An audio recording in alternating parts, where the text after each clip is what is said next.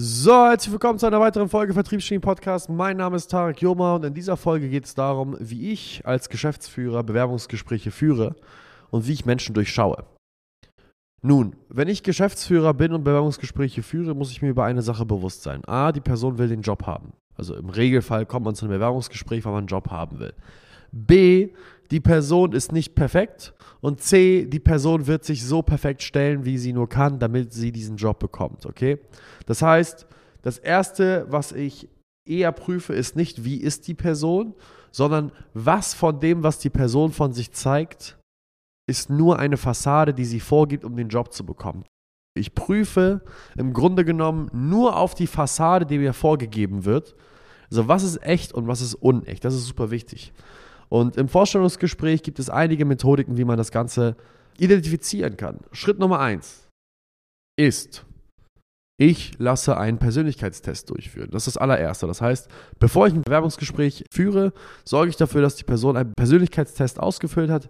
Hierbei kann man den Big Five Personality Test nehmen, man kann aber auch den 16 Personalities Test nehmen. Der 16 Personalities Test ist ein bisschen verspielter, simpler, aber nicht so wissenschaftlich fundiert, wohingegen der Big Five der wissenschaftlich fundierteste Test ist. Ich empfehle die folgende Reihenfolge. 16 Personalities als Bewerbungstool dann Bewerbungsgespräch und nach Einstellung, sobald die Person sich ein bisschen mehr eingefunden hat, sich ein bisschen wohler fühlt, im Rahmen des Arbeitsverhältnisses dann den Big Five-Test, um dann die Wahrheit herauszufinden. Was ich mache, ich lasse die Person den 16 Personalities-Test machen, finde dann heraus, was die Ergebnisse sind. Im besten Fall kommt dann ein Ergebnis raus im Bereich Exekutive, Konsul, Kommandeur, was auch immer. Und ich schaue mir dann an, wie sind die prozentualen Verteilungen. Ich werde jetzt nicht darauf eingehen, wie die Tests funktionieren, aber ich gebe euch mal ein Beispiel. Angenommen, es kommt das Ergebnis Konsul raus.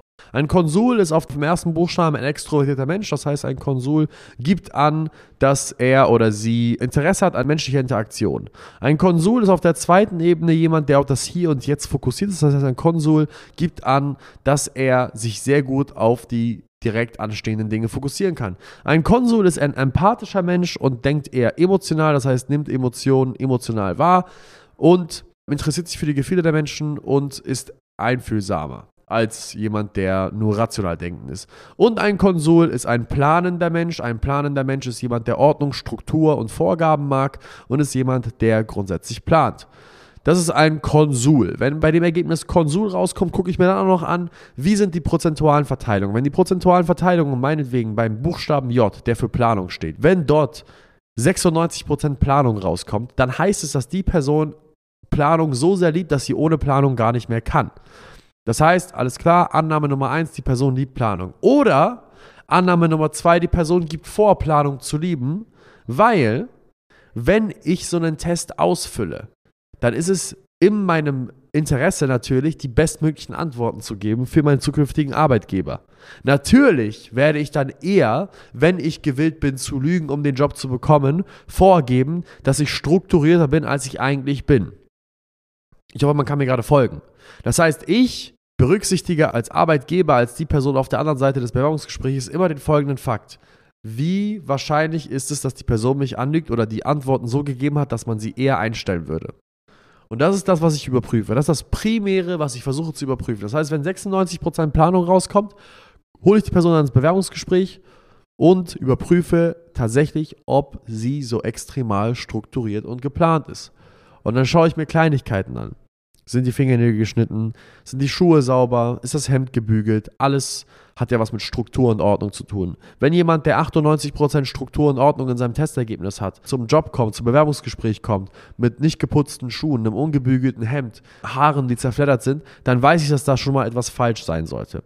Und dann stelle ich die Fragen auf eine ganz besondere Art und Weise, nämlich, wenn die Person nun mal sehr planungsorientiert ist, stelle ich ihr die Frage folgendermaßen. Ich sage dann sowas wie, äh, Tim, hör mal, wenn du jetzt mit deinem Kollegen in Urlaub fliegen müsstest, musst du dann jedes einzelne Detail vorher planen? Musst du dich vorher erkundigen, was in diesem Land zu sehen gibt? Musst du vorher wissen, was du machen willst? Oder kannst du einfach mal in den Flieger steigen, ohne vorher überhaupt irgendwas über das Land zu wissen und dich einfach mal überraschen, einfach mal rauslaufen in die Stadt?